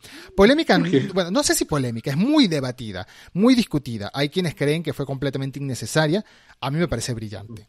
A mí me parece brillante porque dura más te mentiría si lo contabilicé de una manera exacta, iba poniendo pausa y viendo cómo iba avanzando el contador de Netflix, pero dura aproximadamente 60 segundos en silencio absoluto. Eh, hasta que Rey le habla a Azuka. Y me parece que, que lo incómodo que quiere plantearte en esta serie, Evangelion, en esta situación, lo incómoda que te quiere hacer sentir eh, con la distancia, la corta distancia que hay, la cercanía que hay entre Rey y Azuka, funciona, funciona. ¿A quién no te, no te, no te hace sentir incómodo esa escena, hasta físicamente incómodo? Totalmente, totalmente. Me parece muy efectiva y también me parece que es aún más efectiva cuando la vemos en contrapunto con una escena idéntica eh, un par de capítulos después. Esa, esa sensación de que hay una mente que está completamente vacía y apuntada en una sola dirección y otra que está explotando por dentro, porque uno en esos 60 segundos vos te estás imaginando ¿A cuándo va a explotar mm. Azúcar? ¿Qué, ¿Qué, es lo que.? Uno, uno, ya tiene claro el monólogo interno, porque es inmediatamente después de la escena esta de la, de la bañera. Entonces, sí tiene, sí tiene esa fuerza, y tiene fuerza el insulto de Azúcar, porque para Azúcar, una muñeca tiene un valor eh, claro, ¿no? Esa, esa, obsesión, esa obsesión de la madre que fue enloqueciendo y viéndola a ella como una muñeca, ella destrozando otras muñecas. El, el insulto es muñeca. ¿Muñeca qué es? Muñeca es algo que cumple una función que uno puede decidir qué es lo que siente y no tiene corazón, no tiene control, no tiene, no tiene voluntad propia. Y en, los Evas tienen un poco eso, tienen eso de que a lo largo del, principio de la serie, todo el principio de la serie, vemos los Evas como una muñeca, como una herramienta, pero en realidad no lo son. Eh, y eh, con Azuka pasa al revés, Azuka quiere ser una muñeca, Azuka dice, en el momento, a Azuka le indigna y la molestan los Evas que tengan su, su alma, eh, dice una frase buenísima, que es, ¿por qué un arma necesita un corazón en este, en este capítulo? Sí. Y, um, y eso está hablando de, ella misma, ella es la que no quiere tener corazón, ella es la que quiere matar todas sus emociones y ser un arma. Y no puede, no puede, no puede mantener ese, ese control. Por eso es tan una vez más, que la palabra es violento, porque es increíblemente violenta la escena cuando ya después de todo esto Azuka se va a enfrentar a un ángel, mm. que es un ángel que está flotando en el espacio y la ataca solo con un rayo, con una escena que un, otro uso de la música fantástica de la serie, que es este Aleluya, eh, con, con Azuka, con este rayo psicológico, que tenemos una situación parecida a la que vimos de Shinji hace un par de capítulos. Claro. Este, este viaje dentro de la mente de azúcar. Y un par de cosas que me gustaría, hay una cosa en particular que me gustaría saber cómo la viste vos, porque hay una escena, vos hablas de que a azúcar se le cae la máscara. Y vemos una escena que son las máscaras de azúcar. Vemos los distintas, las distintas eh, azúcar actuando de una cosa que no es. Y dice, esta no soy yo. eh, y la vemos como cuatro veces, vemos esa escena. La misma Pero escena yo repetidas noté, veces. ¿vos la- ¿en qué idioma lo viste? ¿Lo viste en japonés? ¿Lo viste en español? Japonés. Entonces te diste cuenta que cada una de estas escenas no es, la, no es el mismo voice acting. ¿No? Está cambiado, está ligeramente cambiado. No sé cuál será. la- lo que dice es lo mismo siempre, pero el voice acting es cada vez Ah, más desesperado. entiendo, entiendo. No, no te refieres a la actriz, sino te refieres a que repitió el diálogo muchas veces. No es la misma Repitió escena. No, no es, la misma escena, es la misma escena, pero no es la misma voz. Es como que cambiara escena porque esto es. Evangelion. Esto es Exacto. Evangelion, así que vamos a Hay que reciclar, hay que reciclar. Hay que, hay que cambiar Sí. el fondo y reciclar. Sí, obviamente, Eh, si te das cuenta, el chance va variando de tono y todo, todo el tiempo. Sí, eso, eso, eso va cambiando, pero es, es esa, esa, esa- esa sensación de que ella podría repetirlo hasta el infinito. Es terrible el momento, eh, toda, esta, toda esta experiencia de Azuka con su rayo psicológico que la, la- le, le- la obliga a quitarse esa, esa máscara. Y las cosas que dice, porque ella dice, dice literalmente, y me puse a buscar si las traducciones estaban bien, porque bueno, sabemos que esta traducción de Netflix no es particularmente buena. Entonces, sí tuve que ponerme a ver qué es lo que dice literalmente. Y dice literalmente, que suena feo, pero así lo dice. Dice, este ángel abusó de mí, mi mente fue violada. Eso es lo que dice. Sí. No hay otra traducción a lo que, a lo que dice ella y ahí es donde sentimos esa, esa violencia. Esta- estos ángeles, eh, estos ángeles, todos estos, estos próximos tres ángeles, están tratando de encontrar un punto, están tratando de comunicarse con los humanos. Y ese intento de comunicación es todavía más violento que la violencia física que les causaban en capítulos anteriores. Acá, este, este rayo es, sí es, es- es desesperante lo que le pasa En, a Azuka. en Netflix, en Netflix la traducción, porque eso también lo tuve que apuntar, la traducción literal fue no me leas la mente, deja de abusar de mí. Pero al mismo tiempo se sobreentiende que está abusando de ella y es una especie de violación representada de esta manera por el ángel Arael, ese sí me acuerdo, por el ángel Arael, que termina siendo destruido con la lanza de Longinus, que queda por ahí destruida y se le se molesta y todo eso, que bueno, eso te lo dice la serie completamente de frente. Pero Azuka Sí. tenía eh, recuerdos horribles, bloqueados, ¿no? Todo, todo lo que sucedió realmente con su madre. Hay un momento que, que, que me gusta mucho, no sé si la palabra me gusta es, es- es válida, pero hay un momento que me parece muy Sí. importante, que es, que es así, que es que cuando Azuka está eh, después del funeral de su madre en los flashbacks, no llora, no llora, no demuestra ningún tipo de tristeza.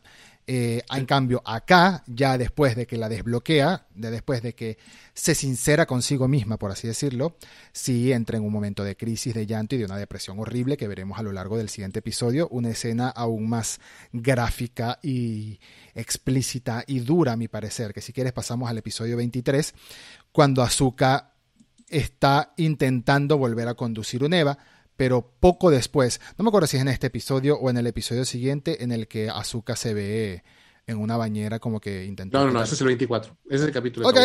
me equivoqué por un capítulo. Eh, Perdón, Sí. estamos viendo muchos No, capítulos. no, muy este capítulo, este, este capítulo, este capítulo tenemos, empezamos centrados en Misato. Sí. Es Misato repitiendo una y otra vez el mensaje de Kashi en el teléfono. Sí. Vemos a eh, vemos a Ritsuko eh, que, que la llama a la abuela para decirle que se murió su gato.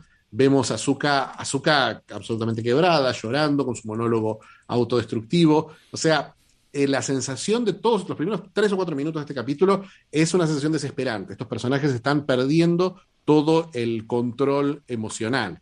Y Es llega este. Claro, y, y llega un- inusualmente temprano para un capítulo, llega el ángel, que es este ángel que es Fálico. un anillo de luz. Me parece que, que- una vez más, como, como me, fijé en los textos japoneses, acá no deja ningún lugar para interpretación. En el momento en que el ángel deja de ser un anillo y se convierte en una forma fálica, en una serpiente que, eh, que ataca a Rey, el, el ángel penetra a Rey y Sí. dice, la máquina dice penetrating. ¿no? La máquina dice penetrating, eso también lo apunté. Eso no puede ser más literal que eso. No, no, por eso. Y una cosa que me parece increíble, porque una vez más, después de ver este trip psicológico de, de Shinji, ver el de Azuka, ahora nos toca ver el de Rey. El de Rey. Y esta, eh, vemos a esta Rey que está, está, que tiene mucho sexual. Esto es, es muy, me recuerda mucho al, sin, sin la imagen específica del tentáculo, pero es, esa, ese anime tentacular, es Urotsukidoshi, es esa idea de... Ese típico cuadro artístico japonés. El, cuadrito de Hokusai, todas esas cosas están, están bien claras, está, está, claro qué es lo que estamos viendo acá. Mm. Y me, me, parece que en, en, ese momento, cuando la vemos, esta rey que está con todas esas venas explotadas, eh, y la, vemos en esta, en esta especie de playa interna que tiene, tiene una conversación con la otra rey y se da cuenta de lo que está haciendo, que este ángel está tratando de investigar sus deseos mm. y le hace la misma pregunta que le hacían eh, las mujeres a Shinji hace dos capítulos.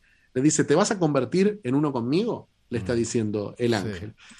Que ahí empezamos a conectar un poco lo que habíamos visto en el capítulo de Sile de la, del proyecto de instrumentalidad humana y esta, esta, esta conversación, esto que es lo que quieren hacer los ángeles, que no quieren tanto destruir, sino fusionar la humanidad y llevarla en otra, en otra dirección. Lo vemos más, más claro. Pero, pero bueno, esa, eh, Ayarami se da cuenta que sus deseos, el ángel los está usando como un arma. Como un arma. En el momento que dice, en el momento que se da cuenta, dice, mi deseo es, se, da cuenta solamente cuando el ángel eh, ataca, dice, y expresa su deseo, dice, mi deseo es estar con Shinji. Y en el momento que lo ve, dice, se da cuenta lo que va a pasar. Ahí, se da cuenta que que los dos van a, van a morir y no lo puede, de una forma abnegada para este personaje que, no había mostrado emociones a lo largo de toda la serie, se autodestruye con su Eva y con todo. Y llora. Antes de ello llora. Se le salen lágrimas por primera vez y se lo pregunta, ¿estoy llorando? ¿Estoy llorando realmente? Y eso es muy interesante por lo que veremos en el episodio 24 también. Pero mientras tanto, aquí vemos que Rey ya se abre por completo en materia de emociones y no es la misma Rey que conocimos en los primeros episodios para nada. Ha tenido un viaje completamente eh, distinto al... O sea, ha tenido una evolución muy grande, ha tenido, ahora demuestra sus emociones por completo, mientras tanto vemos a Azuka rota en su Eva diciendo no merezco estar aquí. Y ni siquiera, al punto de que ni siquiera puede, puede manejar al Eva. No lo puede encender. Está como el auto accidentado y no, no encuentra cómo encenderlo, no es digna. No puede sincronizar con el Eva y hasta ahí llegó su, su aventura con un Evangelion, al menos hasta ahora, ¿no? Hasta ahí llegó porque literalmente Azuka está en este momento completamente rota y veremos las consecuencias más adelante porque lo último que le faltaba a ella es que la salvara también Rey, la salvó Shinji, se siente inútil. Ella llegó en ese episodio 8 luciéndose, saltando de un buque a otro, destruyendo un ángel ella sola con esa manera tan absurda pero tan divertida de, abriéndole la boca para que entren dos barcos que se hundieron milagrosamente rápido y explotan dentro del ángel, que nunca, nunca olvidaré, siempre me ha encantado. Aquí es otra persona completamente fracasada. Y, esa, y, esa, y ese fracaso la hace estar deprimida y vemos al principio esa similitud que hay entre Misato destruida por la muerte de Calle y Azuka destruida por la muerte de esa identidad falsa que ella tenía, se podría decir. Sí, sí, sí, eso es, eso, eso está, está, claro que es el, que es el, el, conflicto lo que lo tiene, lo que la tiene quebrada a, a Azúcar. Pero el capítulo siguiente es en el que ella se entera, sí, el siguiente es el que vemos que ella sabe lo de Kashi. Sí, claro, en el episodio 24. en este todavía no. En el episodio 24 no, igual, igual, nos falta ah, la destrucción de los reyes. Que en el 23. Eh, claro, nos, falta un poquito de cosas. En sí. hay, un par de cosas. Eh, primero, eh, tenemos ese momento en el que Shinji está en la cama diciendo las lágrimas no llegan. Después de haber visto las lágrimas de Rey, vemos que él sabe que está triste, pero las lágrimas no llegan. Es muy importante es, Una vez más, es repetir una vez más la idea de, desconexión. Y tenemos a, a Misato que le ofrece, o sea, vemos una, para mí está muy clara. Esta es otra escena que se interpreta de distintas maneras. Para mí está muy claro lo que le está ofreciendo Misato acá. ¿Tú crees eh, que esté claro eso? Para mí, está clarísimo. Para mí es, es lo que venimos viendo a lo largo de la serie. Venimos hablando de, de, eh, de, de, los de, cómo los chicos, los Evas, están usándose como armas, como objetos, y Misato le está diciendo eso, y por eso es el asco de Shinji, porque Shinji estuvo a punto de tener esa, tuvo esa conexión real con Rey y tuvo en su flashback, tuvo ese, ese momento de convertirte en uno. Y este es, todo lo contrario, está diciendo, usame, usa mi cuerpo para otra cosa. Y por eso es el, rechazo y por eso es la, furia de Shinji. Si no, no tendría sentido que la rechace así. Y después piensa Misato, dice, Shinji tiene miedo a la, a la intimidad. Eh, Hablaba de ese tipo de intimidad en serio, entonces. Yo de verdad lo entendí como, yo de verdad en, mi ignorancia en este momento o, no caí en cuenta por, por la diferencia de edades y todo ese tema. Yo pensé más bien que le estaba. Ay, por favor. Mira, estamos viendo un anime. No es, tanto por la diferencia de edades, sino porque hasta ahora Misato había demostrado un tipo de relación más maternal que otra cosa, más protectora que otra cosa. Eh, claro, pero Misato sabe usar, Misato está dispuesta a que un hombre use su cuerpo en caso de que lo necesite. En esta, en esta escena lo hace, esa es la oferta de, Misato. y obviamente es una oferta que... El mismo, Kaji, el mismo Kaji, es Kaji el que le dice a ella, te acostaste conmigo para obtener información, para preguntarme estas cosas. Se lo dice en el episodio anterior o hace dos episodios. Un poco sí, hace, hace varios episodios. Así, cuando, cuando en ese episodio que termina eh, con la toma del vaso y el, y el encendedor, mientras ellos están haciendo de las suyas. Él le pregunta, ¿te acostaste conmigo para preguntarme esas cosas? Antes de darle la, famosa pildorita con el chip.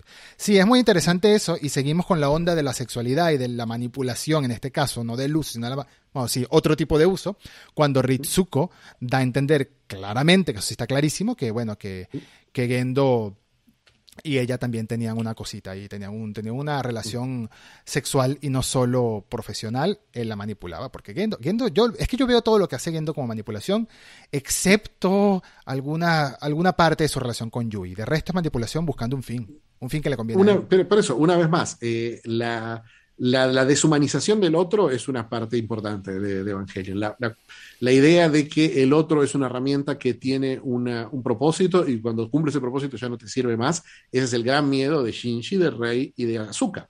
Eh, Azuka se da cuenta que es una herramienta, que es un arma con corazón y por lo tanto ya no sirve más. Mm. Eh, Rey, tenía, Rey tenía lo mismo. Rey sabía que se valoraba mientras ella si ella cumpliera su misión, su propósito y eh, Shinji tiene ese terror. ¿Qué, pasa si, ¿Qué pasaría si no manejo el Eva? ¿Mi papá me querría? No, Shinji, obvio que no. Eh, eh, no te quieres si lo manejas. No te quieres si lo manejas. esa idea, la idea del cuerpo, de la, de la separación del cuerpo y del alma, de la muñeca, la, el contrapunto de la, del insulto de Azuka en el capítulo 22, lo vemos al final cuando revelamos que Rey, que, que, estas, todas estas Reys son muñecas. Es más, creo que las describe con esa palabra eh.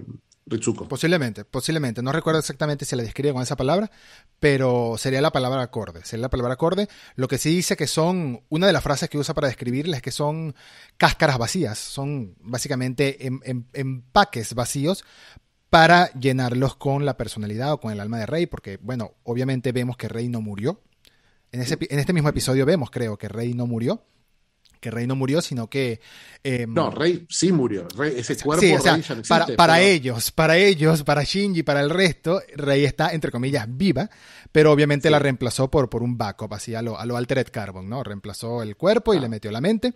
Eh, pero hay algo interesante en esta nueva Rey, que es que esta nueva Rey llega a su departamento este, molesta probablemente porque la hayan hecho vivir en ese lugar tan horrible en vez de buscarle un lugar más decente como el de Misato al menos. Yo estaría molesto también si me usan tanto al menos, al menos de un lugar más digno para vivir. Llega y pasan dos cosas. Demuestra emoción de dos maneras. Primero, sujetando los lentes de Gendo con ira, ¿no? Los, los intenta romper. No los rompe, pero se nota que hay ira en sus movimientos. Y segundo, que sigue llorando. Empieza a llorar. Esta, en esencia, es la misma Rey en esencia eh, se traspasó de un cuerpo a otro todas sus experiencias, aunque no recuerda algunas cosas, porque da a entender que no recuerda algunas cosas, ¿no? Entonces. Este es, pero es una rey que la esencia de esta rey es que no está dispuesta a ser usada como un objeto. Eh, que es que es, a donde vamos con el final, porque ¿qué es lo que dice Ritsuko cuando mata a todas estas rey y todos horrorizados vemos cómo mató a todas estas muchachitas y ella dice, Misato le dice, las mataste. Y Rey dice, no, destruí propiedad. Eh, y ahí habla, ahí deja muy claro cómo es, cómo ve Gendo al resto de la humanidad. Destruí propiedad porque estas no tenían alma, pero para lo que respecta a Gendo, eh, yo soy como una de estas, está diciendo Ritsuko. Y es un episodio que es importante para saber lo que, lo que supone para Rey, lo que cambia para Rey y este cambio en Rey tan importante para mí, porque ya pasando al episodio 24, que es el último del que vamos a hablar hoy, pero no se crean que es que esto le quedan dos minutos nada más, porque el episodio 24 está cargadito de información. Perdonen lo largo de este episodio, lo duradero de este episodio en especial, porque lo que es estos ocho episodios que estamos analizando están llenísimos de información, están llenísimos de contexto y van mucho más allá de la simplicidad que tuvieron algunos de los episodios anteriores, sobre todo los primeros, ¿no? Episodio 24 tiene algo, eh, tiene muchos aspectos para mí. Primero que vemos a una rey ya consciente quizás de lo que es, ya consciente de lo que lleva en su interior. Tenemos una revelación acerca de la realidad tras la criatura que está debajo de, de Nerv, en ese super agujero muy profundo de líquido anaranjado de LSL, un río de LSL, donde hay barcos, por cierto, hay barcos en ese lugar, no entiendo, pero no, no, hay que entender. Ah, es que, en las pelis, en las pelis en las que los vemos a Fuyutsuki Gendo yendo en barco a ver a Adam por primera vez. Eh, pero me encantó, lo de los barcos me encantó, que tuvieron barcos. Y también todo, toda la escala de Nerv es imposible de calcular. Toda la escala. En, este, en este, creo que en este episodio que dicen que eso estaba ahí, que ese hueco estaba ahí. En el de, en el de Sile. En el de, Sile, en el, del, en el del flashback. Ahí, lo, el geofronte. Ahí más o menos lo. ¿Geofronte o geofrente? Oh, claro, que, por eso es que era muy difícil explicarnos que el geofronte. Eh, o sea, no creo que el geofronte lo habían construido ellos. Cosa que dicen literalmente en capítulos ah. anteriores, pero ya sabemos que todo, todo se improvisa. Me, me impresiona todo este capítulo.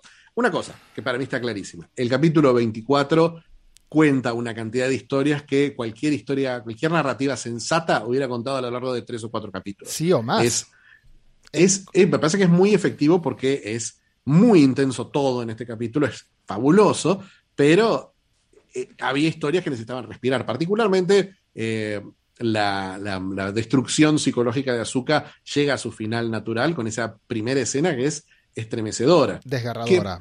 una Azuka en una bañera en un edificio en ruinas, desnuda y no se aprecia lo suficiente, pero tú sabes que lo que hay debajo de ella es agua con sangre, ¿no? Es que se cortó las venas. ¿No? ¿No? no, no, es eso, no es eso. Una cosa que yo pensé. Yo, pensé, que se estaba quitando la vida. No entendí cuál era la, simbología de esa escena, pero no, sí, Azuka se está matando de hambre. Eh, y eh, Ano, que se dio cuenta que mucha gente lo interpretaba así, decidió para esta versión cambiarle el color al agua, para esta del Renewal of. Evangelion. Eh, le puso el agua más clara y aún así todavía da esa sensación. Es que está oxidada la, la bañera nomás. Pero sí es una, lectura que yo también había hecho. Pero fíjate que después, cuando la vemos Azúcar en otras situaciones, no vemos, no vemos vendas en, las, en, las, muñecas ni nada por el estilo. Básicamente se está dejando morir. Se está dejando, morir. Se está dejando morir. Esa es la, esa es la sensación que da. Y una vez más, volvemos al tema de la bañera, eh, mm. de, de, la, de la del momento en que ella había dicho que no se iba a volver a bañar con ese agua. Por un lado, porque los odia, por otro lado, porque ella que no puede manejar el EVA no se merece ese agua, no es lo mismo, no es, no es como ellos. Entonces, esa, esa, esa pérdida es, es terrible. La, la, la, nadie, la actitud. Nadie me quiere. Ni, no, perdón, nadie me mira. Ni mi papá, ni mi mamá, nadie. Ya no tengo por qué vivir, dice Azuka, antes de que le encuentren eh, el MI6 o la gente rara esa de, trajes de negro, los Men in Black que andan por ahí. Es, es una, es una aquí es la conclusión de su caída, ¿no? No, digo que sea el final del personaje, porque sabemos que no lo es, pero es el punto más bajo en el que cae Azuka, creo que es este.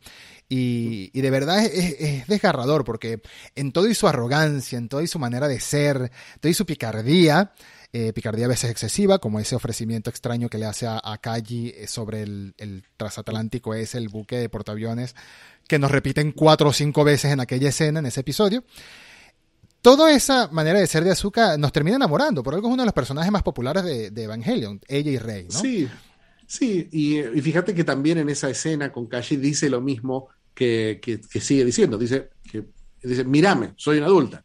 Eh, es, eso es lo, es lo que ella es lo que ella repite. Una cosa que, tiene, que, me parece que tiene Azuka con respecto con la diferencia con los demás personajes, mm. es eso, es la expresión constante en su punto más alto y en su punto más bajo, la impresión más, la, expresión constante de lo que quiere. Quiero esto, quiero esto. No es, no es Shinji preguntándose cosas ni Rey descubriendo cosas casualmente. Mm. En este episodio también nos damos cuenta que la última batalla con un ángel que hubo eh, dejó consecuencias. ¿Y a qué consecuencias me refiero? Que Tokio 3 ya no existe nos lo sueltan así como, como, como cualquier cosita. No, Tokyo Trace no existe. Ya no hay niños. Eh, Kensuke y, y, y, Suzuhara, para pesar de Nacho, ya no, ya no están ahí. Ya se fueron, afortunadamente. te, das cuenta que Toshi, hace el capítulo 18, era importantísima su relación y su el amigo de Shinji. Y acá ni siquiera te dan esa despedida. Ese es eso es lo apresurado que estamos contando todo en el capítulo 24. En el capítulo 24, eh, incluso con este 21 a 24 que son un poquito más extendidos, ¿no? Incluso aquí. Incluso, sí, porque lo, que está extendido son, suelen ser escenas, las peleas están extendidas, por ejemplo, son mm. cosas son algunas cosas que, sumaron en, esas, en esa película. Por eso la calidad de animación es muchísimo más alta, por ejemplo, en la, en la pelea con la, la, autodestrucción de Rey. Toda esta transformación del ángel es una calidad de animación mucho más alta que el resto de la, serie, porque ya tenían presupuesto cinematográfico y tiempo para terminarlo. Perdona, pero aún así el hecho de que e, e, es muy triste que no haya habido ni siquiera una despedida, es verdad. Pero las consecuencias son las mismas para Shinji en ese momento que está mirando al atardecer, se está sintiendo otra vez más solo que nunca, como al principio, ¿no? Eh, siente que no puede hablar con Rey porque, bueno, ya sabe que Rey es una, un objeto para él en este momento, ya no es su amiga, es una cosa que tiene clones por ahí, no entiende bien qué es, pero no se le acerca, es lo importante. Azuka está desaparecida, él no sabe que ya apareció otra vez, pero así no estuviera desaparecida, sabe que Azuka está con una actitud completamente de rechazo desde hace unos episodios atrás eh, Kensuke y, y, Suzuhara se fueron, Toji y Suzuhara, Toji y Suzuhara es la misma persona, se fueron, estamos tristes por ellos, está otra vez solo. Y su relación con su padre, que durante algunos episodios tuvo la ilusión de que se estaba reconstruyendo, o quizás ni siquiera reconstruyendo, se estaba originando por primera vez una relación entre ellos dos, ya sabemos que está rotísima. Entonces por eso yo creo que es clave, y fue muy bien hecho, fue muy bien narrado, el hecho de que sea justo en ese momento que aparece el quinto niño, Kaguro, Kaworu. Kaworu. Kaworu. Kaworu, no Kaguro, Kaworu. Kabuto, no tampoco, Kabuto. Kaworu. ese es otro niño. Los humanos nunca pueden liberarse de la soledad, dice Kaworu. Si evitas acercarte, no podrás hacerle daño a nadie, ni tampoco podrán traicionarte. Pero siempre estarás solo. Esa es una de las frases que le dice Kaworu en esa bañera, que es todos los diálogos entre Kaworu y Shinji me parecen tan buenos y tan significativos y tan llenos de contexto. Ya entraremos en el detalle, por supuesto, de la pseudo polémica que existe, que no entiendo por qué hay una polémica, eso está clarísimo lo que había ahí, pero ya entraremos en esa conversación. Lo que sí quiero adelantar es que me parece que Kaguru merecía más de medio episodio, porque es que ni siquiera es un episodio completo, es medio episodio. para el peso que le dan al personaje. por eso, por eso se siente que la tercera película es una, es una, es como es como una restauración de lo que, de lo que se imaginaba Ano para Kaworu y por supuesto es lo que más, es lo que mejor, lo que mejor funciona. De lo que ya hablaremos. Eh, sí, sí, ya hablaremos. hablaremos mucho de esa tercera película. Eh, pero, pero eh, Kaworu dice, dice, Kaworu es un manipulador, de la otra forma, de una forma distinta a la de Gendo. Gendo, Gendo le, le quita amor a, Shinji, le niega amor a Shinji. Kaworu le da todo lo que Shinji pidió a gritos a lo largo de la serie, Kaworu parece percibirlo eh, automáticamente, entenderlo y dárselo. Eh, que le diga, sos merecedor de mi afecto a, a Shinji, que una vez más hay muchas sutilezas en esa traducción, pero es imposible, y especialmente después de ver la tercera película, es imposible no, no entender que es intencional la, atracción que siente Shinji por Kaworu. Eso es algo real, es algo que está más allá de cualquier interpretación. Es, una atracción, para que quede claro. Es una, atracción. se sonroja, hay incomodidad en esa bañera, hay incomodidad en la cama. Es que hay una parte muy. Es que hay una parte que no hay incomodidad y para mí es importantísima. Y por eso para mí es tan importante la escena con Misato en el capítulo anterior. Misato en el capítulo anterior, cuando le quería dar una intimidad que a él no le servía, porque era una intimidad falsa, mm. eh, le pone la mano encima a, a Shinji. Shinji retira la mano. Kaworu le pone la mano encima acá, una vez más, hablamos de la simbología de las manos en Evangelion constante. Kaworu le pone la mano encima a Shinji y Shinji no la rechaza. Shinji dice: Esta es la intimidad que necesito. Esto es.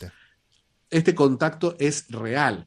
Y me parece que siempre, siempre hay una, una exploración, especialmente en la adolescencia, en todo lo que es, todo lo que es el, el anime, el anime no, en realidad, la cultura japonesa, hay una exploración, hay como una, hay como una idea de que es normal y hasta, y hasta mm, sano eh, tener, tener esas emociones intensas por estos amigos que por ahí son un poco más que amigos. Lo hemos visto con muchísimos, especialmente lo vemos con personajes femeninos en el, en el anime. Sí, por con, supuesto. Qué sé yo, con, con cosas como, y con anime muy, con anime a punto a público infantil, por ahí, con Sakura, con todas estas cosas. Eh, es algo mencionaste el ejemplo clave con Cargato El ejemplo clave, pero es, es, el ejemplo clave y me parece que hay una lectura que se puede hacer y es completamente válida y en este caso es literal y explícita por parte de Ano. Eh, eh, aquí hay una traducción de Netflix que es que traduce, mm. cuando están hablando en, en la, en la bañera esta de Nerf, que parece que es un baño de estos, de, estos onsen, de estos baños japoneses típicos, está dentro de las instalaciones de Nerf. Entiendo que es así porque Shinji dice, uy, están cerrando, nos tenemos que ir, porque empieza a apagar las luces por ahí. Em, que Kaworu le dice a Shinji una palabra que es Suki, y lo traduce Netflix como que me caes bien.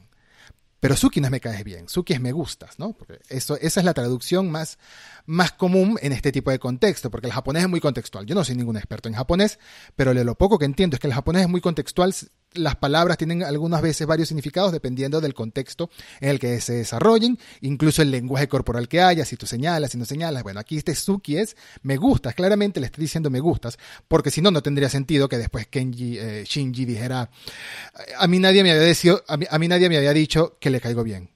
¿Cómo que nadie me había dicho que, qué es esa frase? A mí nadie me había dicho que le gusto.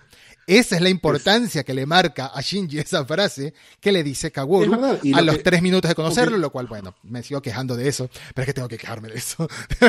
Eh, hay que quejarse, hay que quejarse porque realmente, realmente me parece una pacatería eh, bastante ridícula que se ve en la traducción en inglés y como un gran error de Netflix que es insoportable realmente para este tipo de películas es que los subtítulos en castellano están traducidos de los subtítulos en inglés. Mm. Entonces es idéntica, suele ser idéntica traducción y errores como este que tienen que ver con, con una interpretación que, bueno, no entremos en detalles, pero no, hay nada positivo que se pueda sacar de ese error de subtítulo. Eh, no es un error, hay una cosa intencional ahí de decir, bueno, no, no, no, cambiemos un poquito, dejemos, dejemos ambiguo esto que en la serie es cualquier cosa menos ambiguo. Por supuesto. Em, pero hay una evolución, aparte, a lo largo de estos tres ángeles, de esos tres ángeles que tratan de entender a la humanidad. Primero, el del ángel que está en el espacio y tira un rayo que es básicamente abrirle el alma a Zuka y ver lo que hay adentro. Eh, este es el segundo que trata de. que hace lo mismo con Rey y dice: Bueno, voy a darte, voy a ver qué pasa si te doy tu deseo. Y este de Kaoru, que es.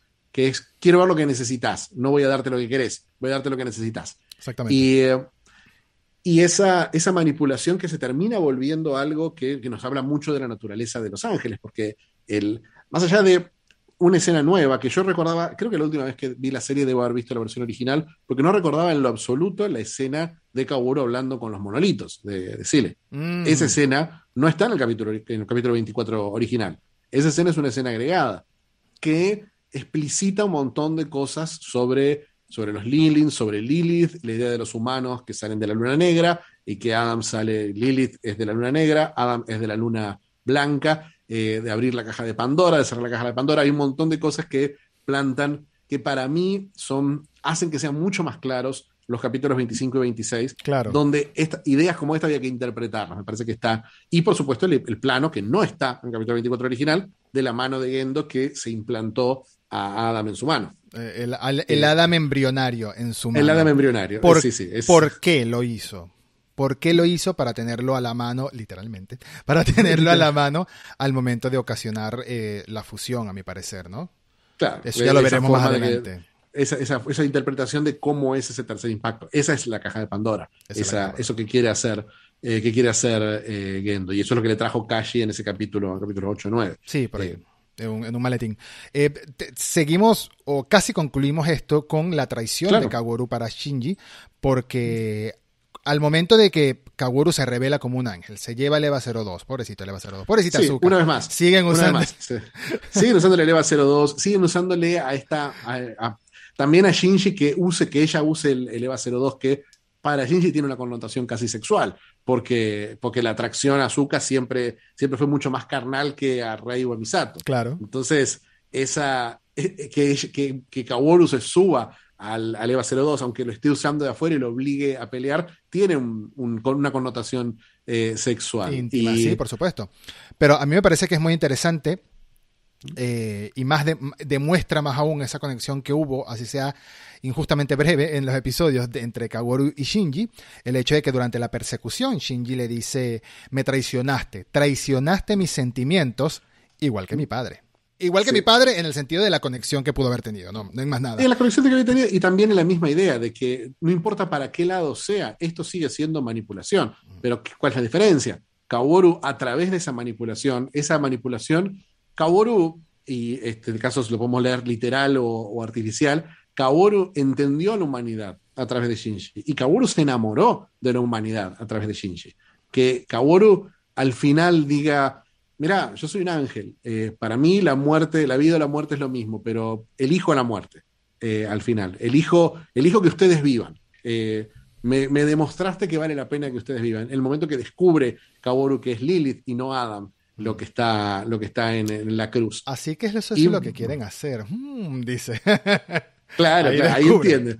Ahí entiende y tenemos ese momento en el que, en el que Shinji, ese, ese minuto que para mí hace que sea importantísimo, el minuto de Azuka y Rey en el ascensor, mm. porque nos está diciendo qué pensar este momento, este momento con, con Shinji tomando esa decisión. Me parece brillante que nunca veamos, porque ya lo vimos tantas veces, a Shinji diciendo, ah, no quiero, ah, pero debo. Ah, el silencio fue muchísimo más efectivo. Muchísimo más efectivo, porque nosotros ya sabemos lo que está pensando Shinji, ya sabemos, Shinji es si para el capítulo 24 ya es un libro abierto para nosotros. Mm. Sabemos cómo son absolutamente todas sus emociones y reacciones, sabemos lo que está sufriendo y sabemos que acá está, acá cobra valor lo que pasó con Toshi, porque acá no está Gendo controlando a este Eva. Acá el que está apretando el botón, el que está decidiendo destruir, el que está cerrando la mano, una vez más, la imagen que vemos repetida a lo largo de la serie, el que está cerrando la mano es eh, Shinji y no nadie más. La decisión es de él y va a tener que vivir con esa decisión. Elegir morir es la libertad más grande que uno puede tener, dice Kagoru, justo antes de que lo maten. Muy filosófico, muy profundo y a la vez oscurito, oscurito como oscurito, siempre. Oscurito, oscurito porque, aparte, recordad que este capítulo, mira qué, qué, belleza que tiene para el contrapunto temático, este capítulo empieza con una mujer que está decidiendo morir. Eh, y, que, y que salvan casi contra su propia voluntad. Entonces, ese, ese, decidir morir, que va a cobrar un valor mucho más importante, eh, cósmico casi, en los capítulos 25 y 26, ya lo, veremos desarrollar. Ya, ya estoy esperando ese, ese doc de ocho páginas que vamos a tomar. ya estoy esperándolo también porque se acerca el final de esta serie, de esta primera etapa del podcast analizando la serie. Eh, lo último que quería comentar ya finalizando es ¿Por qué crees o de qué manera crees que justifica la serie, más allá de que en las películas se desarrolla más, de lo que ya hablaremos, ¿de qué manera crees que se justifica en la serie em, que Shinji obtenga una conexión tan rápido con Kaworu? Sencillamente porque le ofrece justamente lo que necesita. Esa es la, esa es la respuesta. Me parece que sí, me parece, me parece que hubiera sido más efectivo eh, tenerlo a lo largo de más tiempo, que es el gran logro de la tercera película, pero eh, sí, sí creo que esa forma, creo que hay, dos cosas acá que son importantes. Eh, cuando Shinji dice, me traicionaste como mi papá, la diferencia que hay es que acá está la clave, la clave que vino buscando a lo largo de toda la serie, que es mm. que él tuvo una conexión con Kaoru. Y en el momento en que él dice, me manipulaste, sos como mi papá, pero te entiendo y te quiero, es el momento en el que él puede el que tiene, veremos si lo hace o no en los próximos capítulos, spoiler, no tenga muchas esperanzas, pero ya tiene la clave para quererlo a, Gendo. Mm. Entiende cómo alguien lo pudo querer manipular y a la vez quererlo. entiende cómo es posible, cómo es posible eso, cómo es, cómo está, lo, complejo que son las relaciones, complejas que son las relaciones humanas. El gran problema de Shinji es que cree que para todo el mundo son fáciles y que a él solo no le salen. Mm. En el momento que él entiende eso y que puede salir de sí mismo, y una vez más, tomar la decisión, el momento en que él puede cerrar la mano, es el momento en el que él puede tomar control de sus propias emociones, que veremos si le sale. Es muy interesante ese punto de vista y, tiene, y tienes razón, tiene sentido. Lo complejo de la relación es uno de los grandes karmas de Shinji a lo largo de toda la serie. Y bueno, ya veremos cómo concluye. Ya veremos cómo concluye esta primera serie. A continuación, en el siguiente episodio, por si se quieren ir preparando mientras sale o antes de escucharlo, hablaremos de los episodios 25 y 26 de la serie y de la película The End of Evangelion, el final de Evangelion. Eh, porque no vale la pena mencionar la película Death and Rebirth o Death o como se llame, porque básicamente ya la vimos entre los episodios 21 al 25, 21 al 24, por ahí. O sea, ya la vimos en la serie como tal, no, no, no hace falta reverla. Así que. seguramente, seguramente, nombremos un poquito de las técnicas eh, visuales que usa, pero nada más. Sí, así que nada, seguimos con ese último episodio hablando de la serie de Evangelion animada, para después adentrarnos en la película y mucho más. Ignacio, como siempre, está siendo un verdadero placer hacer este especial junto a ti. Es un placer y yo creo que en el próximo cruzamos la marca de las dos horas. ¿sí? Crucen los dedos. Posiblemente tengan paciencia o acompáñenos que esto aquí, bueno, sírvanse un vaso de LSL y disfrutémoslo juntos. No, mejor no. Un abrazo, y un abrazo a todos. Muchas gracias por estar ahí.